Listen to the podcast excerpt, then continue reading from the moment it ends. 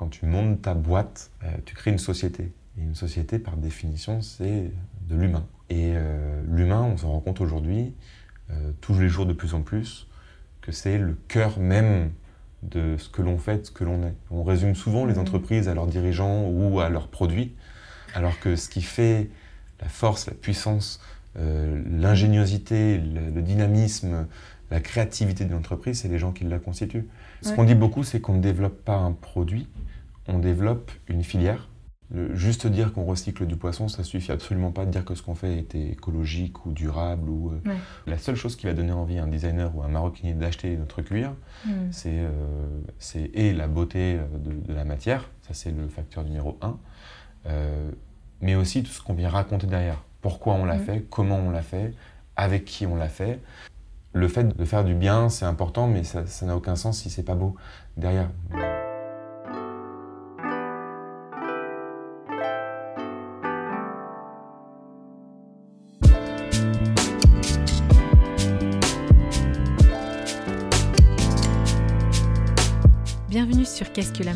Podcast qui vous invite à de multiples discussions autour de cette unique question Qu'est-ce que la mode?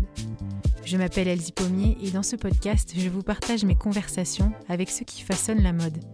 À la découverte de savoir-faire, de façon d'être, d'histoire et de culture, on comprend vite que la mode est loin d'être banale. Pour cette saison, je m'associe au village des créateurs. Catalyseur, il fédère les acteurs des filières textiles, habillement et art de vivre. Cet incubateur accompagne les entreprises créatives émergentes de la région Auvergne-Rhône-Alpes depuis 20 ans. En fin de chaque épisode, vous retrouverez le témoignage d'un créateur du village. Rendez-vous chaque lundi sur toutes les plateformes d'écoute pour un nouvel épisode. Habillé, habilleur, bonne écoute!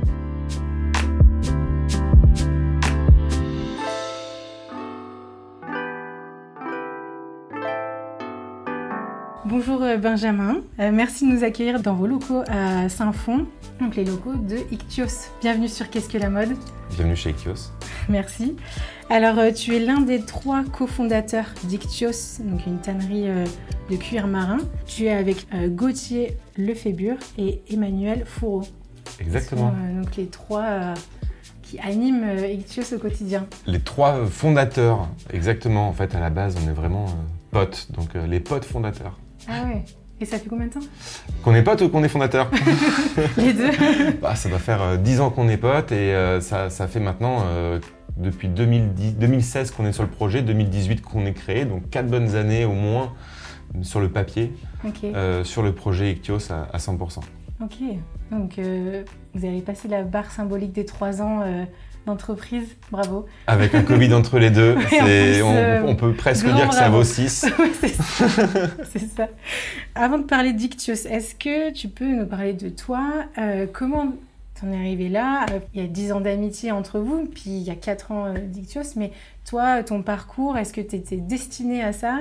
Est-ce que tu t'étais toujours dit, je vais me retrouver dans ce milieu, dans ces métiers? Mhm. Alors pas du tout. Moi, je voulais être pâtissier au départ. Euh, en fait, j'ai toujours été euh, euh, animé, extrêmement curieux. je pense que j'ai dû faire en tout, quand j'étais jeune, je sais pas, 15 sports différents. j'ai fait beaucoup de dessins aussi, donc avec une, je suis un mix d'innovation et de créativité, avec beaucoup d'échecs et quelques succès. mais voilà, j'ai toujours beaucoup aimé l'art, j'ai toujours beaucoup aimé comprendre. Et en fait, j'ai, euh, au lycée, j'ai vite compris que la voie scientifique, elle me permettait d'obtenir des réponses par rapport à mes curiosités, de comment est-ce que euh, le monde est fait euh, de manière assez factuelle et en fait avec des vraies conclusions derrière. Mm. et pour continuer à avoir un peu cette réponse aux questions, ce côté scientifique, tout en restant assez créatif et dans l'innovation, je me suis orienté vers la chimie. Euh, j'ai fait un DUT de chimie près de Strasbourg euh, pendant deux ans avant de partir euh, à Paris dans une école d'ingénieurs chimistes. Et c'est là où j'ai rencontré du coup Emmanuel et Gauthier avant de travailler en fin de, en fin de, de, cycle ingénieur dans une boîte de conseil Tour Montparnasse à Paris où j'accompagnais des jeunes boîtes et des grands groupes à financer et structurer des projets innovants autour de la chimie. Donc la chimie, c'était vraiment le cœur de, ton activité professionnelle c'est ça, c'est presque même le cœur de nos compétences aujourd'hui. C'est un mot qui fait très peur aujourd'hui, la chimie. c'est un mot qui fait très peur parce que la chimie euh, qui fait de l'argent, c'est la chimie euh, du pétrole, euh, c'est la chimie de la synthèse, c'est de la mhm. chimie de tout ce qu'on ne comprend pas trop, qu'on maîtrise pas trop, mais qui, on le suppose, pollue. Après, faire une mayonnaise, c'est de la chimie. La photosynthèse, on est aussi dans des processus chimiques. Notre corps, il est rempli de chimie. Mhm. En fait, la chimie, c'est la science de la matière.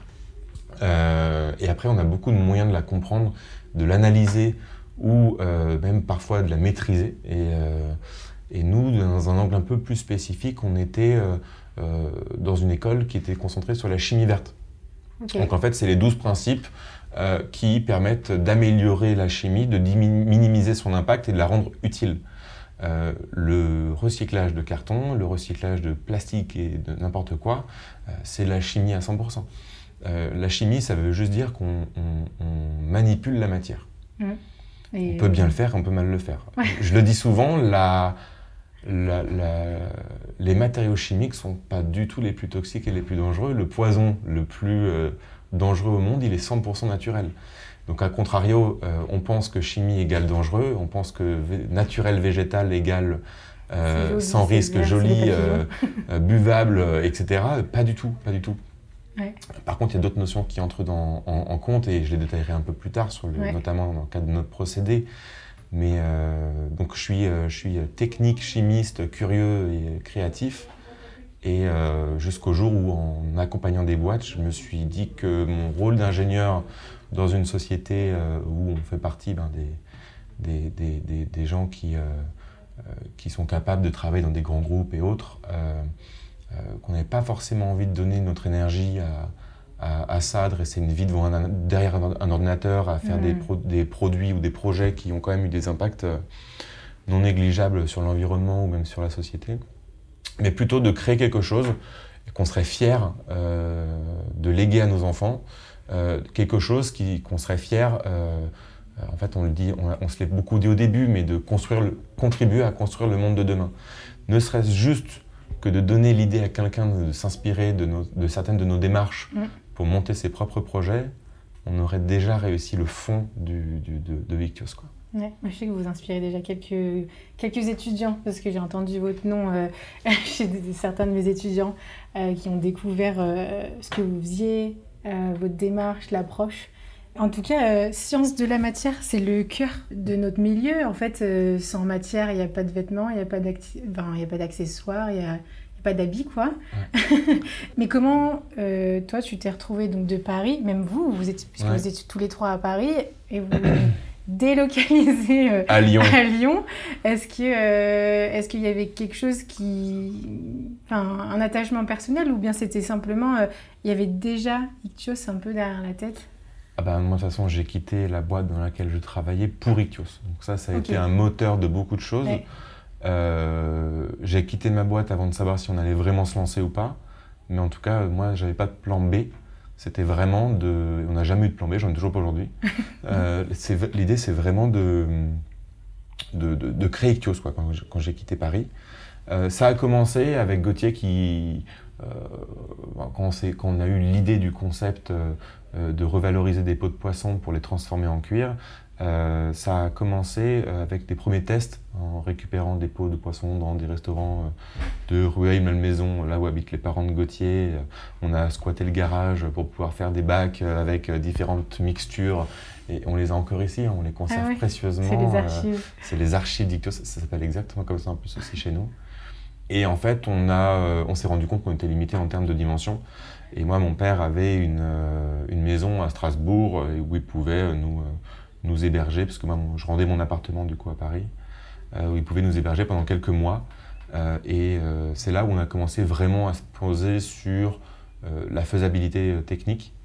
de en fait pourquoi est-ce que le cuir de poisson n'existait pas? Est-ce que c'est enfin pourquoi est-ce que nous en tant qu'ingénieurs chimistes absolument pas spécialement euh, intégré dans ce milieu de la mode ou de la maroquinerie, encore moins du cuir, euh, pourquoi est-ce qu'on n'avait jamais entendu parler de cuir de poisson? Pourquoi est-ce qu'on n'avait jamais vu une peau de poisson se faire transformer en cuir? Et pourquoi est-ce qu'on n'avait pas connaissance d'une seule tannerie de peau de poisson?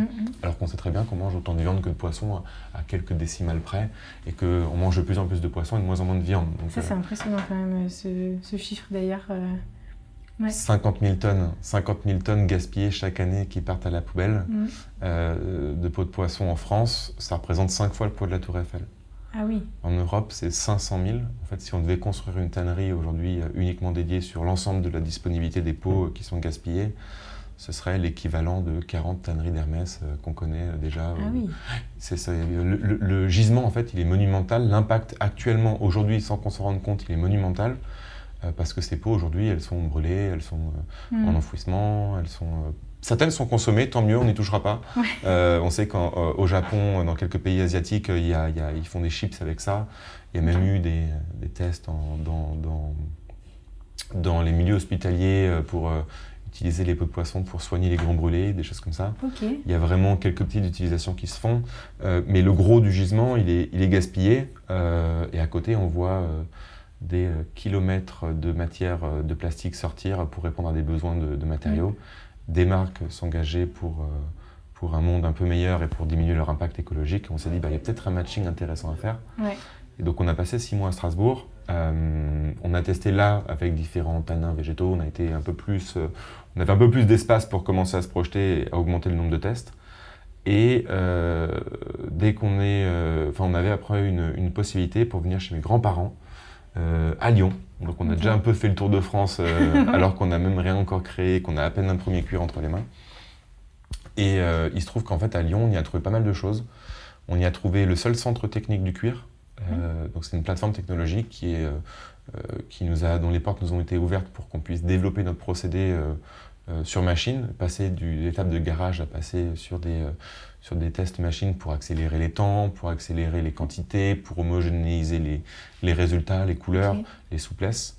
Euh, et on s'est rendu compte que la seule école d'ingénieurs cuir de France, elle était à Lyon. et que comme les pots de poisson étaient assez petites, nos premières études de marché, elles nous destinaient principalement à du bracelet montre. Euh, parce qu'ils étaient utilisateurs d'énormément de cuir exotique, donc de cuir de crocodile très régulièrement euh, et plutôt, euh, plutôt a tendance à être élevé pour la peau. Euh, donc là, jouer avec du vivant pour faire un bracelet de montre, nous, c'est exactement ce qu'on combat. et c'est l'idée, c'était de proposer une alternative qui soit issue du recyclage local à ces marques-là de montres. et donc on était à proximité de la Suisse, de Paris, avec toutes les marques de mode de luxe qu'on connaît, et du marché italien, qui est le principal marché du cuir en, Europe. Donc en fait, si on mhm. tire le trait entre les trois, on se retrouve à Lyon mix avec le CTC, etc. Donc le CTC qui est ce fameux centre euh, euh, technique du cuir. Exactement. Donc on ne on s'est pas mis très loin, on est, mis, on est à 500 mètres, je pense. Dire, euh, on est à 500 mètres, on y a passé quelques mois du coup pour développer ça sur machine. Et, et, voilà pourquoi Lyon. Après, moi, il se trouve que je suis né à Lyon. J'ai n'ai pas beaucoup vécu, mais du coup, c'est un peu aussi pour moi une espèce de, de retour aux sources directement. C'est super intéressant de voir comment euh, la curiosité t'a mené, mais vous a mené en fait les trois à tester et de d'aller jusqu'au bout aussi de vos engagements en disant mais euh, euh, ben c'est vrai que ça on pourrait très bien l'appliquer à tous les cuirs mais en fin de compte notre matière première on veut qu'elle vienne de quelque chose qui a déjà existé et qu'en fait on qui est, de, qui est du rebut en fait. Et hum, et c'est intéressant, je me demandais en fait comment euh, déjà aussi vous vous êtes dit on va aller récupérer euh, les pots de poisson parce que enfin on a tous mangé euh, des sushis et tout ça mais on il faut creuser pour se dire bon dans, la chaîne de valeur de cette entreprise qu'est-ce qui se passe où, où va quoi en fait, c'est la chance que j'avais quand je travaillais dans le conseil. En fait, ah. une de mes dernières études, c'était un screening à l'échelle nationale des biodéchets qui pourraient représenter une ressource. Euh, la peau de poisson avait été citée, mais c'était même pas forcément en termes de volume la plus importante, mais en termes d'impact, c'était une des pires. Euh, du coup, euh, en faisant quelques études de, sur d'autres produits, c'est en allant au restaurant en fait qu'on a vraiment vu le geste du, mec jeter cette peau à la poubelle. Mm. Et là, il faut rendre à César ce qui appartient, ce qui lui appartient. Mais c'est Gauthier qui a lancé des dizaines de tests alors qu'on avait vraiment juste au départ discuté et qui a eu cette niaque de s'améliorer et qui a encore aujourd'hui et dans cette, dans cette dynamique de tester, d'améliorer, enfin je veux dire, c'est quelque chose qu'il n'a jamais quitté. C'est l'équipe qu'on a formée était extrêmement complémentaire sur différents aspects. Emmanuel pour vraiment avoir envie de la montrer, Mm. Moi, pour avoir envie de la structurer, lui donner vie, de donner du sens. Et Gauthier, dans l'idée de lui donner euh, vraiment euh, euh, un matériau, quoi, de lui donner des propriétés, que, ça, que d'une idée, on arrive à un produit. et, c'est là où le fait d'être pote nous, a, nous a vraiment poussé. Et on se l'est dit plusieurs fois, si on avait été des randoms associés ou s'il en manquait un de nous trois, on se serait déjà arrêté depuis longtemps. Mm. Ouais, ça c'est le parallèle de l'entrepreneuriat, c'est la vie entrepreneuriale peut être plus ou moins complexe. Mais euh, Un des premiers trucs qu'on m'a dit quand on a créé Ictios, on a été accompagné par le réseau Entreprendre, c'est que quand tu montes ta boîte, euh, tu crées une société. Et une société, par définition, c'est de l'humain. Mmh. Et euh, l'humain, on s'en rend compte aujourd'hui, tous les jours de plus en plus, que c'est le cœur même de ce que l'on fait, de ce que l'on est. On résume souvent les mmh. entreprises à leurs dirigeants ou à leurs produits. Euh, merci. Exactement. Alors que ce qui fait la force, la puissance, euh, l'ingéniosité, le, dynamisme, la créativité de l'entreprise, c'est les gens qui la constituent. C'est un espèce de tout. Nous, Ictios, on est plus proche d'une famille que de, hmm. que de collaborateurs. Et ça vous anime dans chacun vos, vos spécificités et donc dans cette aussi créativité de recherche constante parce que du coup on, Là, on, a notre imaginaire, je pense aux auditeurs, euh, on a euh, notre imaginaire qui, qui est encore euh, dans le restaurant à voir ce déchet, mais en fait, là, on passe à des pots qui sont avec des couleurs flamboyantes, il y a des fois des impressions, il y a en plus plein de pots différentes, donc plein de, par nature aussi, des motifs différents, plus ou moins losanges et tout ça. La diversité est folle en fait. Ce qu'on dit beaucoup, c'est qu'on ne développe pas un produit, on développe une filière. Et cette filière, c'est la filière des cuirs marins, qui est euh, riche en termes de grains, en termes de design, qui est euh, extrêmement diversifiée en termes de taille, de souplesse ou d'origine de peau. Euh, je veux dire, là, on ne sort pas un nouveau cuir, on en sort un nouveau chaque année. Et à chaque fois qu'on en sort un, on sort des dizaines de nouveaux coloris chaque année. donc, on est en train de créer tout un nouveau champ de, du cuir aujourd'hui. Et c'est tout ce qui nous anime aussi, c'est de... de il y, a de quoi faire avec 50 000 tonnes euh, jetées à la poubelle chaque année.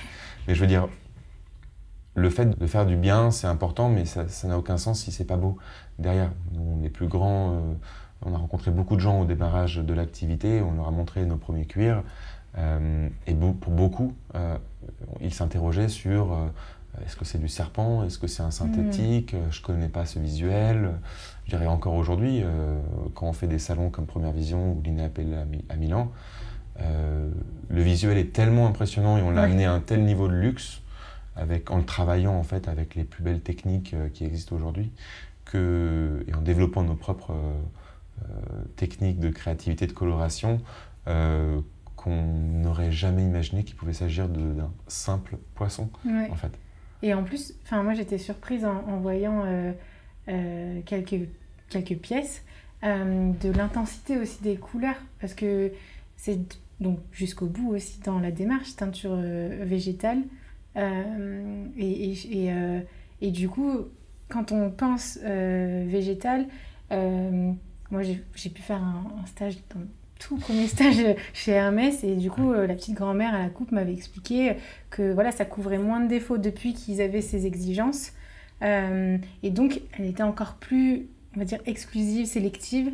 Euh, et, et, en voyant en fait vos produits je me dis mais waouh enfin déjà il y a l'intensité des couleurs qui est là. Les défauts en soi on sait pas qu'on les perçoit pas mais comme le grain et, la, matière, enfin, cette peau a, déjà un, motif, en fait, ça, l'anime, quoi. Mm, mm. Euh, mais comment vous, vous, avez géré, en fait, aussi cette, euh, ben, cette chimie? Parce que, voilà, la teinture végétale, c'est aussi un défi, hein. On a, alors, on a commencé, euh, on a commencé sous trois en fait, pour nous, ça a trois piliers. juste dire qu'on recycle du poisson, ça suffit absolument pas de dire que ce qu'on fait était écologique ou durable ou, ou non impactant ou autre. Il y a toujours trois dimensions à prendre en compte quand on parle d'une matière pour la mode, de manière générale, ou une matière qu'on va utiliser. La première, c'est d'où vient mon, ma ressource première, ma matière première. Nous, c'est les pots de poisson. donc après, il faut se poser la question. Donc on part d'un déchet. Il faut se poser la question quel est l'impact de ce déchet? Est-ce qu'il est utile? Il existe des déchets utiles. Mm. Euh, je prends l'exemple des. Euh, euh, quand on cultive du maïs, il reste des, certaines parties végétales qui font soit du foin, soit qui restent dans le sol, qui renourrissent. je prends l'exemple parfois même du, cactus ou de l'ananas. Ou, voilà, on retrouve d'ailleurs des matières qui sont faites avec ces produits-là.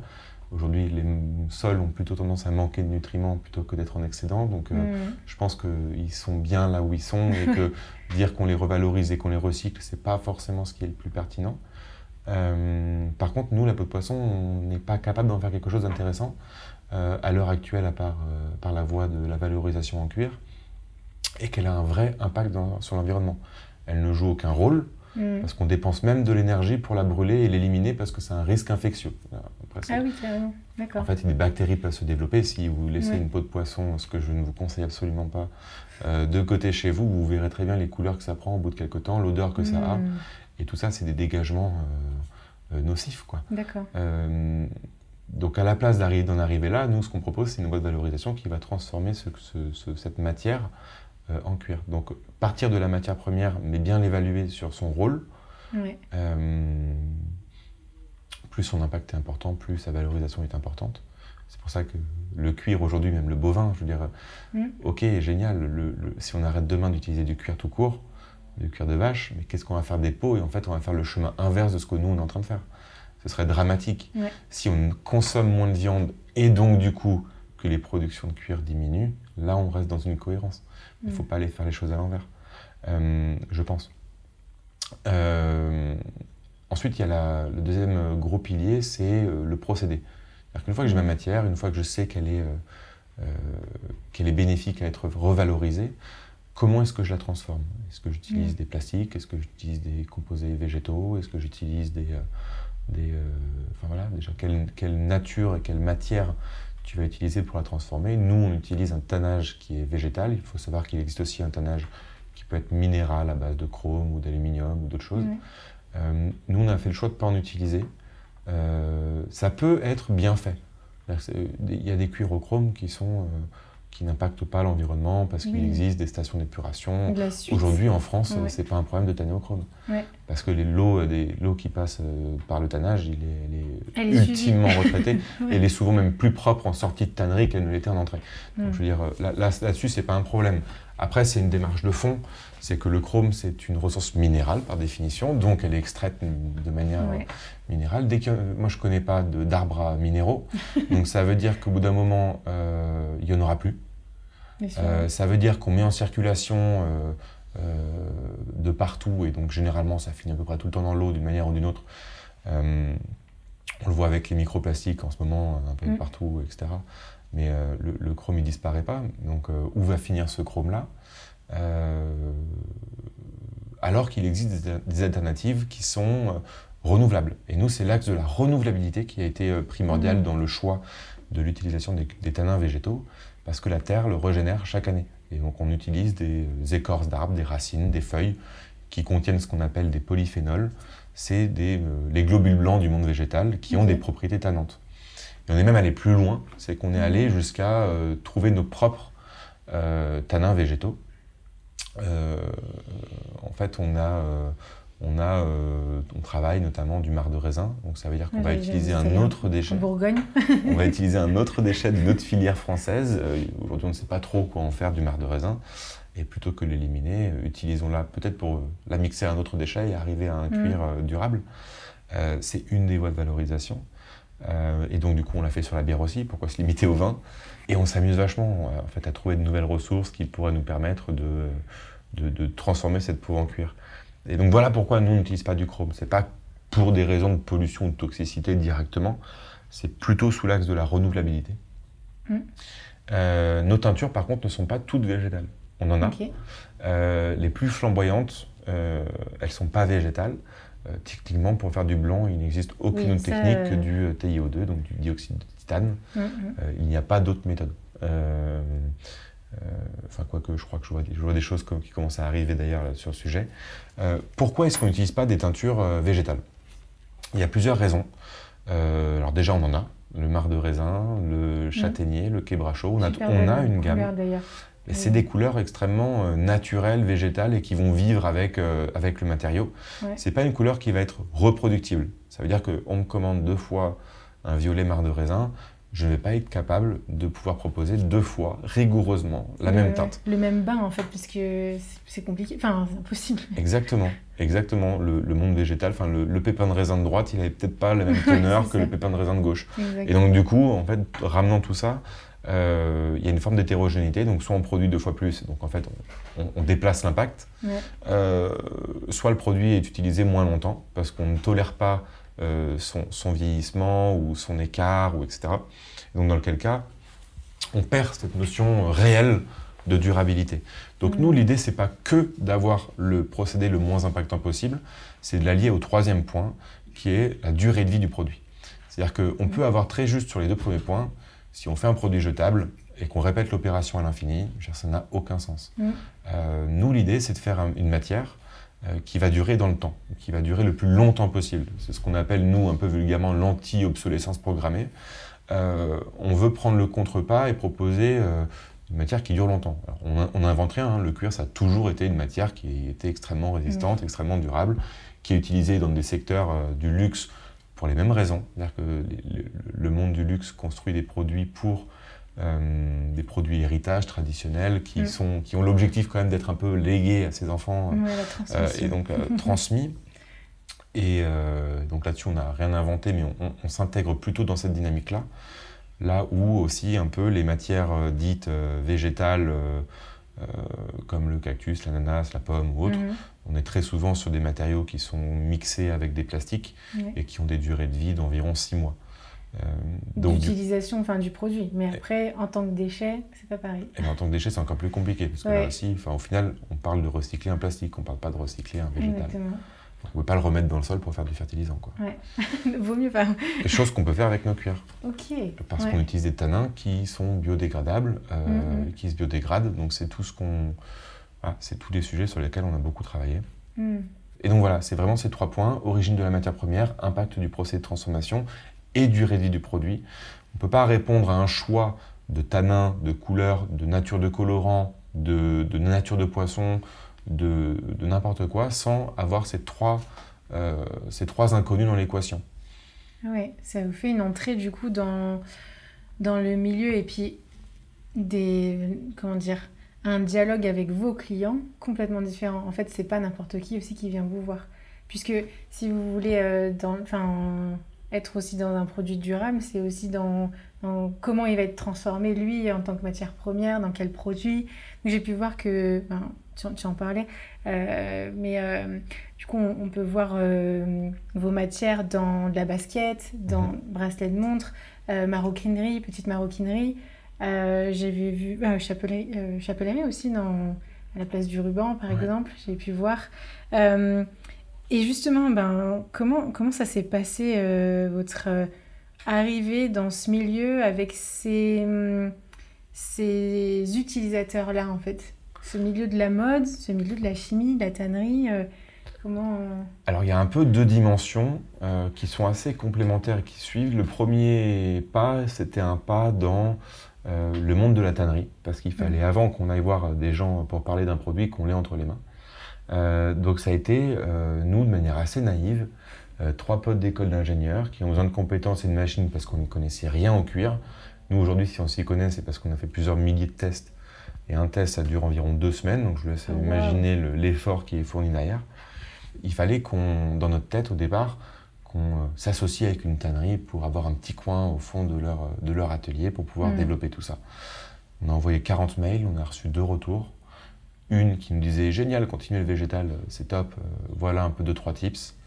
Et une autre qui était en fait la, présidence de la fédération des tanneries mégisseries, qui était très fière de voir des petits jeunes euh, se mm. lancer dans un métier qui est encore, ben, qui, qui, a perdu un petit peu de, de, sa flamboyance en France parce qu'on avait plusieurs, euh, plus de 100 tanneries il y a quelques dizaines d'années et Mm. on se retrouve à 40. Euh, les marques de luxe ont dû euh, en racheter une bonne partie pour pouvoir sécuriser leurs approvisionnements et autres euh, et faire perdurer ce beau savoir-faire. Mais c'est vrai que c'est c'est un secteur qui, dont l'ouverture aux concurrences chinoises, euh, etc., euh, Ouais. N'a pas forcément fait du bien. Avec euh, votre équipe, vous êtes arrivé euh, dans un milieu un pas sinistré, c'est un peu fort, mais euh, ouais, presque vieillissant ou en tout cas en mode un peu survie aussi. La tannerie, les tanneries, c'est vrai qu'on même dans, dans le milieu de la mode, même dans les études, on en parle très peu. On parle peu de, de ces métiers-là parce qu'ils sont tellement, tellement spécifiques. Donc c'est, mais c'était, en tout cas, il y a eu deux accueils. Euh, euh, sur 40, on va dire, C'est ça. euh, encourageant, ça vous a suffi en fait pour dire allez c'est bon on y va euh, et Alors ça nous a suffi parce qu'on nous a beaucoup aidé. Alors le, le- Mm. le secteur de la tannerie, il est, euh, il, il est pas spécialement vieillissant. Nous on en voit, hein, ça- il y a beaucoup de gens qui sont attirés par ce secteur-là. Ouais. Bah, grâce à l'aura du luxe, ouais euh, ça attire du monde. C'est un métier qui est euh, rempli de sens, qui est très manuel, mais qui est rempli de sens. Donc euh, je pense qu'on est, euh, on- il va y avoir un retour de, de- de ce métier-là. Mais euh, c'est vrai que quand on regarde juste le nombre de tanneries qu'il y a pu avoir par le passé, on n'est pas, euh, on n'est pas en termes de nombre. euh, le plus important possible. Il y a plusieurs raisons. hein. Il y a aussi l'histoire de, de, de l'augmentation des normes environnementales. Et en France, ça a, été, euh, ça a amené à une concentration des tanneries entre elles. Donc c'est vrai que les tanneries ont plutôt eu tendance à, à se rassembler pour faire des plus grosses. mais les tout petits euh, voilà euh, c'était un peu plus complexe C'est forcément un peu plus complexe. On en a encore beaucoup. Il y a, il y a un vrai beau secteur en France, Ouais. euh, rempli de, de belles richesses. Après, euh, après, il manquait cet aspect cuir marin. Quoi. exactement donc euh, là vous êtes arrivé euh, les petits nouveaux sur en plus un- un- une matière première euh, un peu zappée donc vous avez été euh, énormément aidé par euh, bah, par exemple le CTC et cette famille en fait c'est une grande famille hein. c'est vrai cette que le filière, monde, exactement. le, le- le monde du cuir euh, On a beaucoup Ouais. été aidés par d'autres professionnels. C'est Ouais. vraiment un, secteur de passion, en Ouais. fait. Chose que j'avais pas forcément connue dans le secteur de la peinture aérospatiale, euh, là où j'avais pu bosser un peu avant, ou euh, dans le conseil à Paris. quoi. C'est pas là où les boîtes de conseil s'aident entre elles. quoi. C'est pas vraiment Hmm. le- la logique. Alors que dans le cuir, comme on sait qu'on fait tous euh, des recettes, des tannages, des peaux un peu différentes, Ouais. il y a vraiment un partage de savoir-faire, euh, des belles compétences et des vraies, euh, des vraies relations humaines en fait qui se créent. Et, et ça nous a vraiment aidés. Ouais. Et du coup, cette, ces échanges-là, ça, ça a encouragé la culture que vous aviez aussi entre vous, qui est de partage, ce que tu nous disais. Et est-ce que, euh, du coup, vous- tu la retrouves aussi avec euh, les acteurs de la mode, avec qui, euh, ben, chez qui se retrouvent vos, vos matières premières Par exemple, ceux qui font justement ces bracelets, qui font qui, ben, basket, euh, tout ça? Vachement. On la retrouve vachement. et ça, c'est aussi un peu la spécificité du monde de la mode. C'est qu'on est sur le choix de la matière. C'est-à-dire que nous, la personne qu'on va avoir en- en- devant nous, soit euh, responsable durable, soit euh, des chargés euh, de, de- de- de développement matière, des choses comme ça, Ouais. euh, ou des designers. C'est vrai que c'est plus rare d'avoir les designers ou les directeurs artistiques directement en face de nous. Malheureusement. Euh, ça, c'est une des grosses peines d'ailleurs, parce que parce que c'est à eux qu'on a des choses à raconter. Mhm. Et quand on a un intermédiaire pour raconter une histoire euh, comme la nôtre, c'est vrai qu'il y a toujours beaucoup de raccourcis qui sont pris. Mais euh, on s'est, nous, on a beaucoup été portés par euh, nos clients. Et en fait, au tout début, notre première relation avec, euh, avec des marques, ça a commencé par euh, notre étude de faisabilité. Donc, au, au démarrage d'Ictio, c'est à peu près au même moment où on envoie le mail à toutes les tanneries. Ouais. On a sélectionné une centaine de, de, de, de- de- de contacts répartis sur différents métiers, utilisateurs de cuir, de la sellerie en passant par la maroquinerie, la chaussure, la, la gainerie, euh, le design d'intérieur, etc. Et sur différentes typologies d'acteurs, c'est-à-dire que de l'artisan en passant par la marque au grand groupe de luxe. Et on a contacté un maximum de ces gens-là pour avoir, les avoir autour de la table et leur dire, bah voilà l'idée qu'on a, voilà le premier échantillon qu'on a, qu'est-ce que vous en pensez? Hmm. au-delà de l'aspect technique, est-ce que vous pensez que le fond de la démarche il est cohérent par rapport à, à la dynamique des secteurs? Donc là, on a eu différents sons de cloche différents, euh, en fonction des secteurs, en fonction des tailles, en fonction des personnalités. Et en fait, on s'est rendu compte que ce n'est pas un secteur qui achète euh, sous une contrainte qui est autre que la créativité. C'est-à-dire que la seule chose qui va donner envie à un designer ou à un maroquinier d'acheter notre cuir, Mm. c'est c'est et la beauté de, de la matière, ça c'est le facteur numéro un, euh, mais aussi tout ce qu'on vient raconter derrière. Pourquoi on l'a Mm. fait, comment on l'a fait, avec qui on l'a fait. Et nous, le fait d'aller jusqu'à même récupérer nous-mêmes les pots de poisson dans les restaurants, ça nous donne une maîtrise totale et on sait quoi raconter du début jusqu'à la fin de notre produit. Et on sait pourquoi c'est fait. Et nous, c'est pour ça qu'on adore discuter, c'est parce qu'on a énormément de... Ça nous enrichit beaucoup de fois, Ouais. en fait, de, de, de, de- se remettre en question sur des choses. Et, euh, et on n'a pas peur d'aller discuter même du sujet des teintures, euh, des sujets des... euh, voilà, enfin, je veux dire, des- des- du poisson qui n'est pas vegan, des autres matériaux. Enfin, je veux Ouais. dire, le but, c'est que la discussion soit ouverte. Nous, on ne dit pas qu'on fait les meilleurs choix, mais on sait pourquoi on les fait. C'est constamment un dialogue euh, du coup en- entre différentes industries. Mm. Euh, on peut dire industrie euh, de l'accessoire, enfin de la mode, je vais dire euh, en tant que production lifestyle, euh, mais industrie alimentaire aussi. Mm. Exactement. J'allais dire, enfin, vous ne devez pas cuisiner tous les jours du poisson, mais je pense qu'en discutant avec eux, vous devez découvrir en fait aussi des nouvelles, euh, des, nouvelles espèces. euh, J'ai goûté Et- pour la première fois du caviar euh, grâce à notre partenaire qui, nous, qui nous transmet les pots d'esturgeon, justement, ouais, aussi. Non, c'est super enrichissant parce qu'on vient aussi donner du sens Mhm. à un des sujets qui, pour eux, bah, n'avaient pas encore de vraies solutions Ouais. concrètes. Euh, et qui permet de, tu vois, pour les restaurants, un des trucs qu'on n'avait pas identifié, et pourquoi est-ce que Sushi Shop, pourquoi est-ce que Pokawa Matsuri euh, travaille autant avec nous, avec autant de bonne volonté, on ne comprenait pas trop au départ.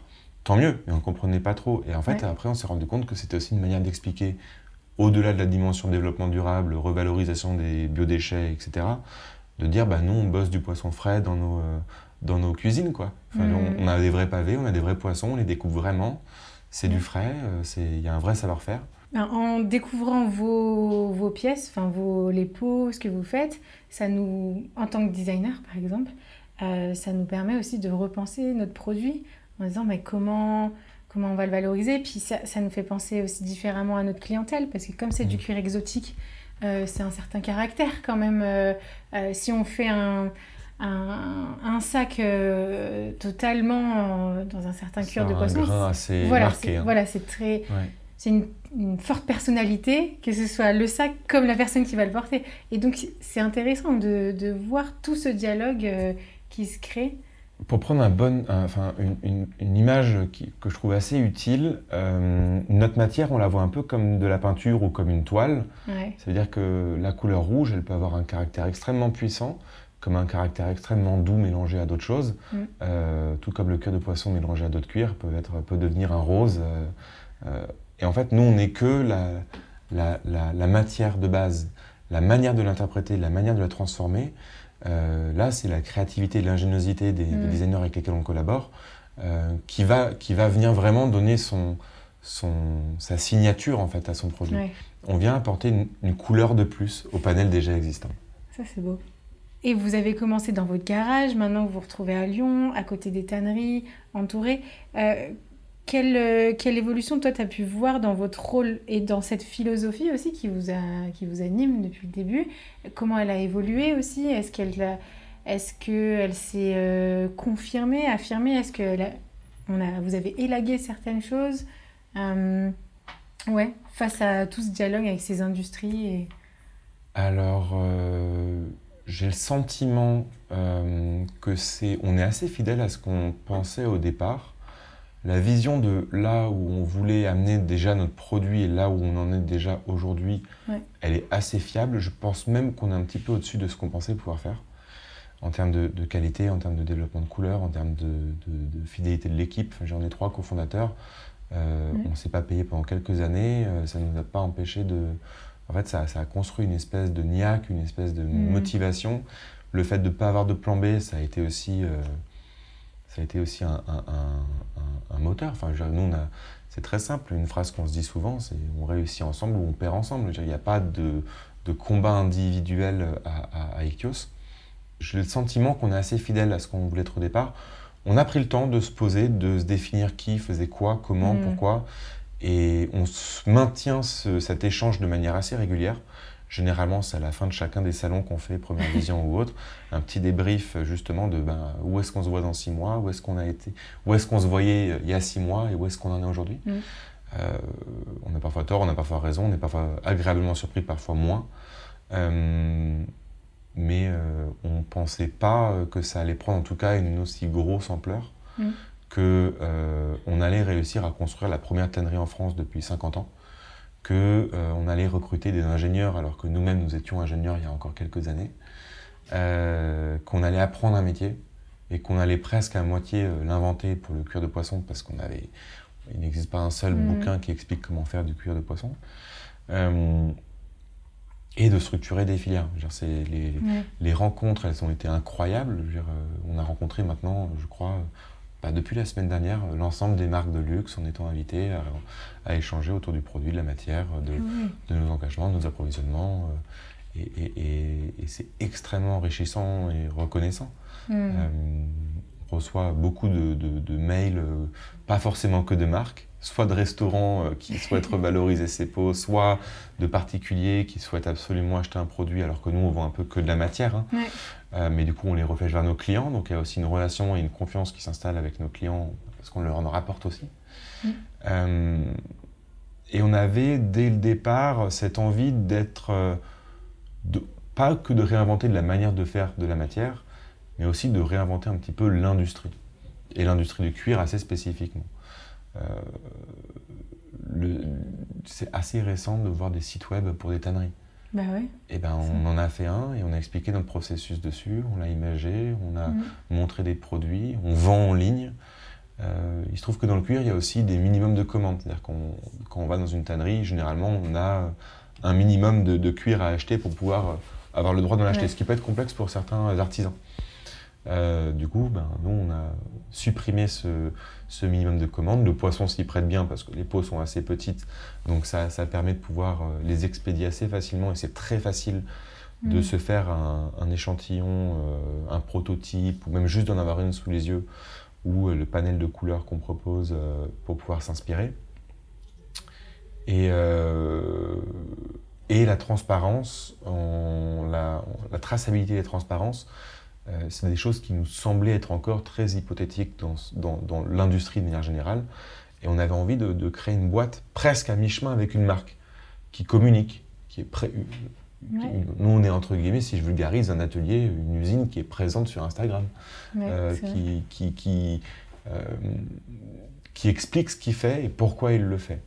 Et c'est un peu, c'est un peu le, le, fond, et ça, je suis content qu'on arrive à le tenir et on continue à, le, mm. maintenir, et c'est apprécié. Et je pense que, j'espère que c'est là où se dirige l'industrie de demain.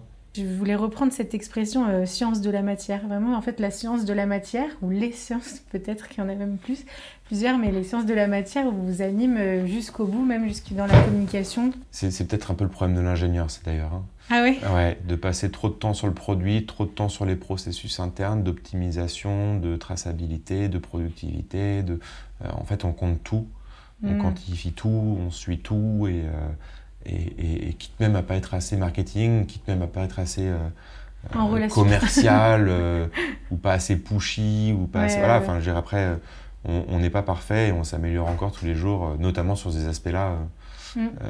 mais les ingénieurs ont tendance à passer un peu trop de temps sur le produit même alors quand tu as un Covid entre les deux là tu passes vraiment beaucoup trop de temps sur le produit mais quand tu arrives après que tu présentes tout ça et que tu le poses sur la table, bah, il y a un effet waouh en disant mais attends, c'est pas du poisson, c'est pas possible ça. ben, si, c'est du saumon et celui-là, je peux même te promettre qu'il a été mangé en sushi. Quoi. Chez, chez Intel d'ailleurs. Bravo en tout cas pour euh, tout ce qui tout ce que vous faites et tout ce, travail de, j'allais dire, d'intégrité, plus que même de la transparence, puisque c'est ça qui vous anime et qui, euh, du coup, dirige vos, toute cette recherche et développement, qui dirige euh, la, communication, qui vous rend aussi accessible. Comme je le disais tout à l'heure, euh, quand j'entends des élèves en école de mode me parler de vous, je me dis, ben, ça c'est bien parce que j'ai jamais, enfin moi à mon époque quand j'étais étudiante, c'était super compliqué d'avoir une adresse, enfin on pouvait avoir des adresses de fournisseurs, mais d'être mmh, entendu, d'échanger avec eux, c'était inimaginable.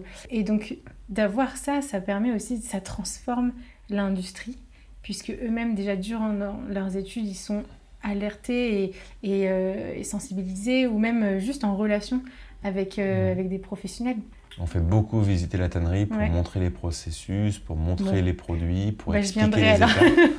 Et en fait, c'est passionnant parce que même nous, nous ignorions avant comment c'est mm. quoi le cuir en fait? Comment est-ce qu'on passe vraiment d'une peau à, un produit, à, une matière? Et, ça, c'est une vidéo brute qui nous a permis de bien l'expliquer et même de le montrer. Et, euh, en fait, on se rend compte euh, à travers cette vidéo et à travers euh, les échanges qu'on peut avoir que c'est très souvent les étudiants qui vont venir en parler à leur professeur, plus que l'inverse. Mm. Euh, alors que naturellement, généralement, le professeur va plutôt être le transmetteur de la connaissance. Euh, euh, c'est ça qui est drôle, c'est qu'il y a aussi une génération qui s'accapare ces sujets. Mm. Je pense qu'il y a des gens qui, les jeunes se sentent vachement plus concernés par l'urgence de la problématique climatique. Alors, le cure de poisson contribuera à la solution, mais n'est pas la solution, et c'est pas ça qui va changer le monde demain. Mais c'est une dynamique, c'est un fond. Si, comme je le redis, hein, si ça redonne une idée à une personne de créer un projet, si demain euh, les projets arrivent à, faire en sorte que toute notre économie devienne euh, totalement circulaire, bah, là on est sur un modèle beaucoup plus durable. Et il y a ça, et puis il y a aussi le territoire. Le fait que euh, vous, êtes installé à, Lyon, je sais que ça transforme aussi le paysage créatif de production.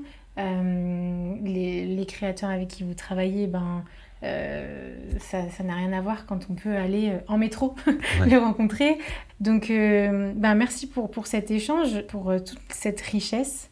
Et puis, ben, on va passer juste, pour, comme ma dernière question habituelle, c'est on va passer en mode littéraire ou ouvrage, voilà. Et pour te connaître plus aussi, pour nous inspirer aussi, pour continuer à être inspiré par, par tes propos et par ton univers, est-ce que tu aurais un, ouvrage à, faire connaître aux auditeurs de Qu'est-ce que la mode qui t'a reposé ou inspiré, euh, quel que soit le genre euh? Alors je vais être honnête, je suis pas un grand lecteur. Ouais. Euh, je suis pas un grand lecteur. Je trouve qu'il manque un peu, je suis peut-être partie de cette génération qui trouve qu'il manque un peu une dimension dans, la lecture. et je me retrouve beaucoup, beaucoup dans les podcasts parce qu'il y a une transmission mm. d'une émotion particulière que j'arrive pas à retrouver moi personnellement dans la lecture. Alors euh, j'ai quand même un ouvrage qui me vient à la tête et qui a été en tout cas pour euh, la création d'Ictios aussi un, euh, qui a contribué à, à, mettre en place beaucoup de choses de la manière dans laquelle on l'a fait. Ça va être l'innovation frugale de, hmm. de Navi Raju. pour le résumer, c'est vraiment faire mieux avec moins. Euh, on peut innover, on peut tester, on peut, et en fait, ça, prend beaucoup en, forme toutes euh, les notions itératives de, euh, de, de, de, l'expérience. Et on n'a pas besoin forcément de créer une usine pour, pour, pour tester un concept. Nous, nos premiers cuirs, on les a fait dans un garage avec de l'écorce récupérée dans la forêt, des pots de poisson dans un sushi et de, l'huile de colza. Euh, et on avait quand même déjà quelque chose à montrer et faire une étude de mm. marché, etc. C'est un bel encouragement et un bon conseil bah, de lecture, mais aussi euh, de, de dire d'entrepreneuriat, mais aussi d'expérimentation. Euh, donc merci beaucoup pour, pour cet échange, pour ce rappel que bah, en fait on peut tous participer à cette science de la matière. Euh, et puis merci pour euh, l'accueil, merci parce que vous ouvrez aussi euh, donc comme je le disais, je pense que je vais passer par là avec peut-être des étudiants. je crois qu'on aime trop ce qu'on fait en fait. On est obligé d'en parler, on ne s'arrête plus et, et la porte est toujours grande ouverte et ça fait partie de cette logique de transparence. Ouais. Bah, peut-être à bientôt alors pour un prochain épisode où on verra. à très vite.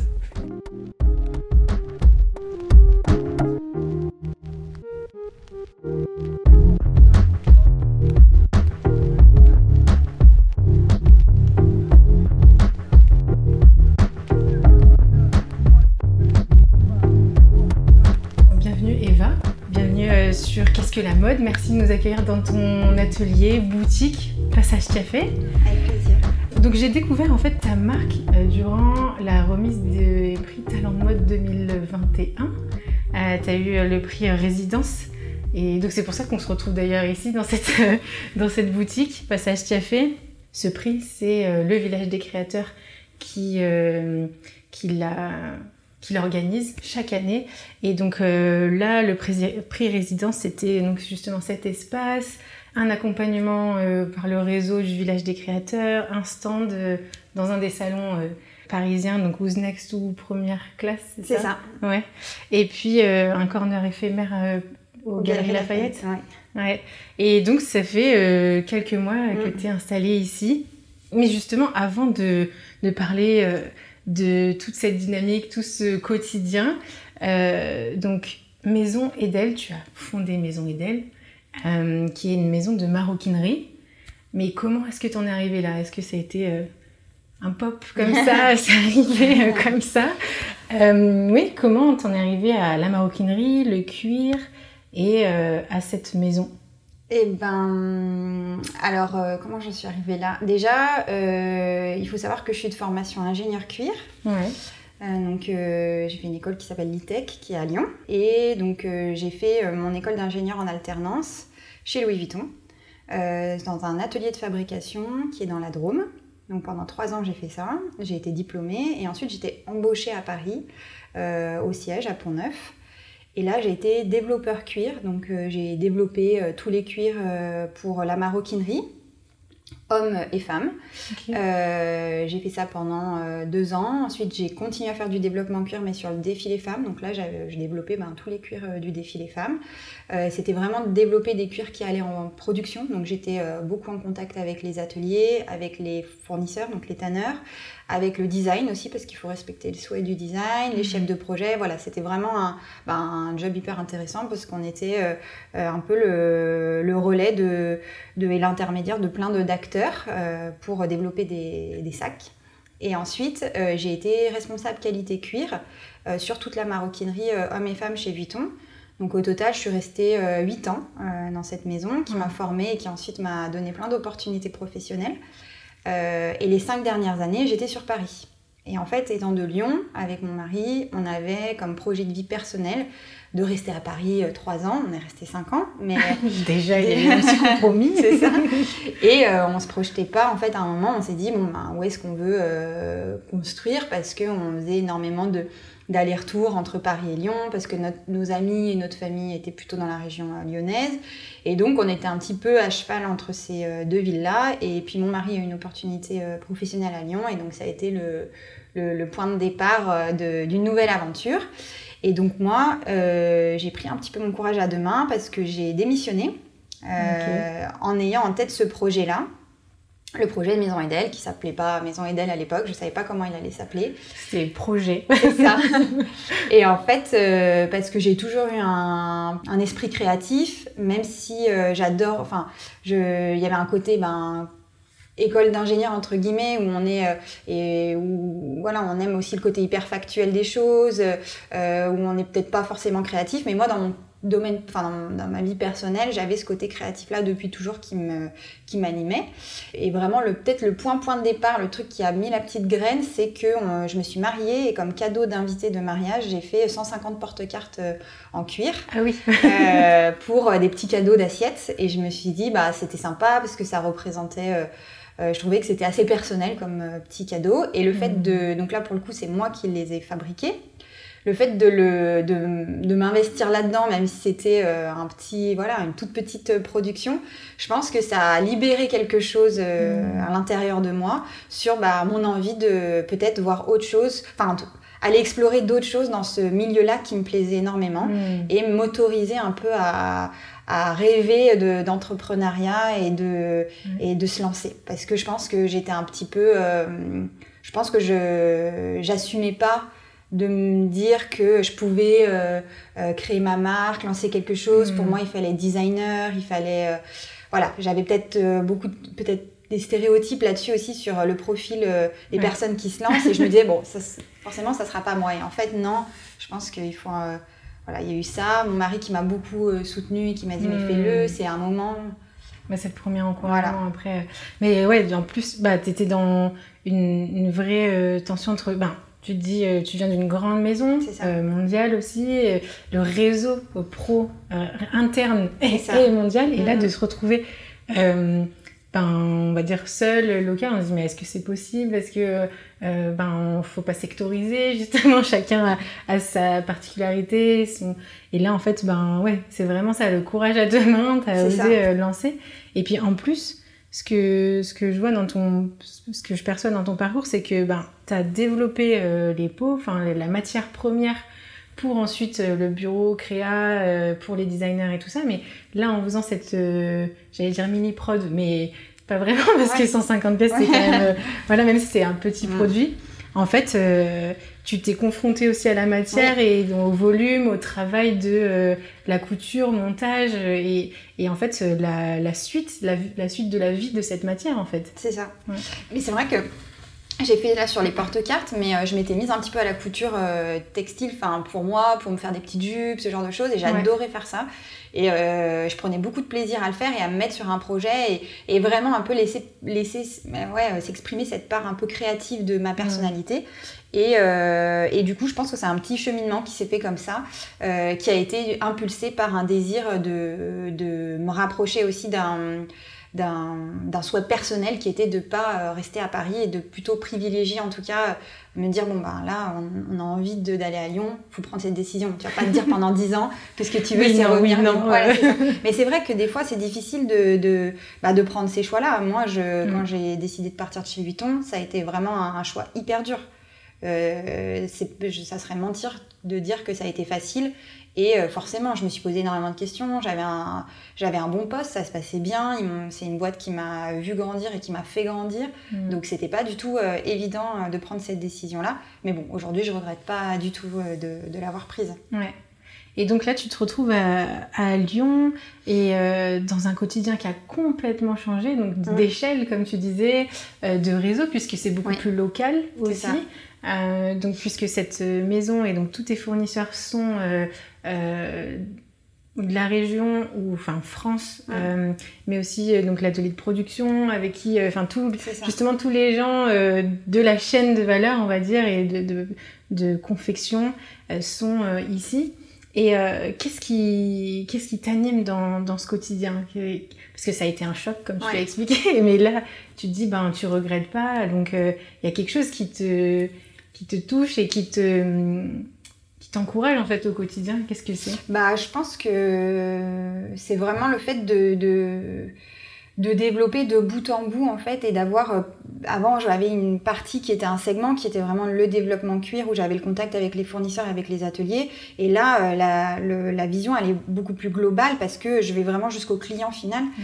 Et euh, bah, dans mon métier d'avant, on parlait énormément du client parce que la qualité, c'est Enfin, il y a des enjeux qualité euh, qui sont forts et on parle du client, mais finalement, moi, sans vraiment le rencontrer, parce que dans une, une entreprise comme ça, c'est tellement grand qu'il y a euh, tout un, il y a énormément d'acteurs jusqu'au client, alors que là, bah, je, le client, je le vois toutes les semaines, euh, j'échange avec lui, et ce qui me plaît aussi beaucoup dans ce que je fais, c'est que je redonne un petit peu, enfin j'ai envie, et c'est aussi le but de, de, ma marque aussi, qui est positionnée comme une marque éco-responsable, euh, et qui c'est vraiment ce, un, pilier hyper fort de ma marque, c'est de, de redonner du sens aussi à l'explication de qu'est-ce que c'est quoi le cuir en fait, mmh. d'où ça vient, d'essayer de de donner les clés de lecture aussi aux personnes que je rencontre qui sont intéressées de, savoir et d'essayer d'un petit peu, euh, sans parler, enfin, si c'est un petit peu aussi de l'éducation dans le sens où euh, c'est d'expliquer d'où vient le cuir, comment on travaille le cuir, euh, pourquoi des fois on le pointe du doigt à raison, pourquoi on le pointe du,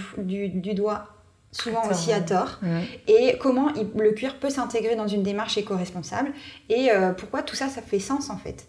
Et c'est ça qui, était le point de départ de ma marque, euh, qui était, moi, je, d'un œil très, en dehors de ça et en même temps très euh, informé sur le sujet, je voyais beaucoup de choses qui se disaient sur le cuir qui étaient complètement fausses et euh, qui me posaient un problème parce que, en fait, on on sortait, on disait une phrase qui englobait tout un secteur. Et ça, ça me plaisait pas du tout. Parce qu'en en plus, c'est mon métier. Moi, j'étais en contact tous les jours avec des tanneurs qui faisaient des choses incroyables et qui n'étaient pas du tout désintéressés de l'environnement.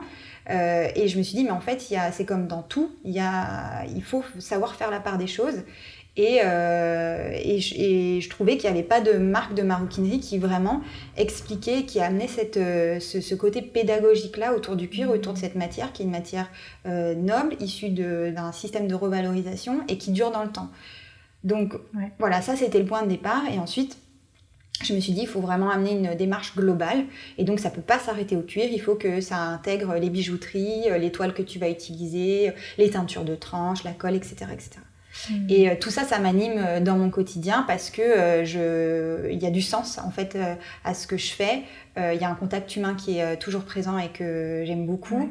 Et puis, c'est aussi hyper satisfaisant de voir quelque chose qu'on a qui, qui avait, il y avait rien en fait. Il y a deux ans, il y avait même pas une ligne écrite sur ce projet-là. Je savais pas si j'étais, j'allais le lancer ou pas. Et aujourd'hui, voir que ben là, la semaine dernière, j'ai sorti un nouveau sac. j'ai des clients qui reviennent. Mmh. J'ai voilà, j'ai hum, des, compliments sur la qualité des sacs, sur comment ils, vieillissent, et tout ça, ça me nourrit beaucoup. Hmm. Et je pense que je trouve une satisfaction dans le fait que euh, développer, développer Maison Edel, ça me nourrit aussi euh, euh, dans, mon, dans mon quotidien et aussi dans ma, dans ma vie personnelle, dans le sens où ça vient, ça me plaît de, faire ça et de trouver du sens dans mon, dans mon métier. Hmm. Et ça, c'est ça, ça a pris vraiment naissance aussi dans, dans toute ta connaissance d'ingénieur cuir. Et ça, c'est vrai qu'on on, méconnaît un peu aussi euh, tous ces métiers-là d'ingénierie. Et euh, ben, on en parlait justement avec, avec l'équipe Ictios avec qui tu travailles et qui eux aussi sont de formation ingénieur mais plutôt donc la chimie mm, mm. et, et là en fait de se dire ben voilà les techniciens euh, viennent nous présenter, euh, nous partager en fait euh, tout le processus, comment ça fonctionne et voilà où on en est, voilà vers où on va, mmh. voilà pourquoi en fait aujourd'hui on est un peu, enfin là il y a une limite ici, mais là tout est ouvert, tout est possible sur ce champ-là. et donc ça, ça fait du bien en fait de de plus avoir euh, justement tous ces intermédiaires en quelque sorte entre euh, ben, les techniciens et puis euh, le, client qui a oui il veut du beau mais il veut aussi quelque chose enfin il veut pouvoir investir dans une pièce. Et je relève aussi le mot que tu disais en parlant de, tes clients ils viennent me raconter comment les pièces vieillissent. Normalement quand on parle mode vêtements habillement euh, le vieillissement, euh, c'est pas positif. Mais avec le cuir et avec d'autant plus les sacs et tout ça, quand on connaissait surtout cette matière, le vieillissement, c'est euh, c'est une question de qualité, de beau et ouais. Donc, ouais, c'est vrai. Mais hum, je pense qu'il y a aussi ce, enfin, ce côté-là un peu de, de, de légitimité entre guillemets, mm. de, de, se dire bon ben on donne une information, ça vient d'une personne qui est experte, c'est son domaine d'expertise, c'est son métier. Euh, quelque part, cette information, ça donne une caution et ça, ça rassure mm. sur euh, bah, l'investissement qu'on peut faire dans, dans, une pièce ou sur euh, l'inquiétude qu'on peut avoir sur euh, les conditions de fabrication, que ça soit des conditions humaines ou voilà l'impact au, niveau des conditions mm. humaines ou environnementales. Et du coup, je pense que ça, ça rassure le client. Et aujourd'hui, le client, il a envie qu'on lui dise la vérité, il a envie qu'on soit transparent avec lui et il a plus envie qu'on lui raconte des histoires. Et je pense que cette légitimité-là, enfin, la validation euh, ou le fait d'intégrer l'information qu'il reçoit, euh, elle est validée par la légitimité aussi de la personne qui lui donne cette information. Exactement. Mm. Et euh, moi, je le vois aujourd'hui, quand j'explique ma marque, il y a toujours un moment, effectivement, où je, contextualise un petit peu et j'explique mon parcours. Et je vois qu'il y a un changement aussi dans l'échange dans à ce moment-là. Mm. Est-ce que ça, ce serait justement une part de la définition que tu donnerais à la mode cette de d'échange, de conversation, pédagogie. Oui. oui. complètement. Et vraiment, ce, si on voit cet aspect pédagogique-là, pour moi, il est hyper important et j'ai envie de le développer encore plus sur ma marque parce que euh, aujourd'hui, je pense qu'on a un rôle euh, pour donner justement euh, ces fameuses clés de lecture pour arriver à faire le tri dans toutes les informations qu'on nous donne parce que des fois on nous donne aussi que des informations pour un but marketing et il a pas c'est un peu vide derrière euh, et puis aussi parce qu'il y a une complexité dans le domaine de la mode, du textile, de l'habillement, du, cuir, sur euh, vraiment euh, comment faire le tri dans tous ces labels qui sont là, dans toutes ces certifications. Moi, je comprends qu'on soit complètement perdu en fait.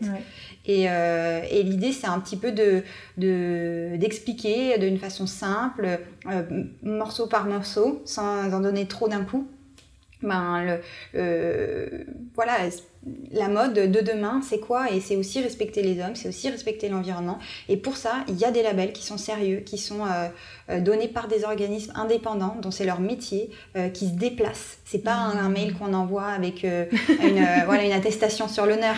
C'est vraiment des, des, personnes dont c'est le métier d'aller dans des, chez ces fournisseurs-là, d'auditer, de déplucher tout de bout en bout. Et, et je pense que c'est aussi un petit peu notre rôle d'expliquer ça. Hmm.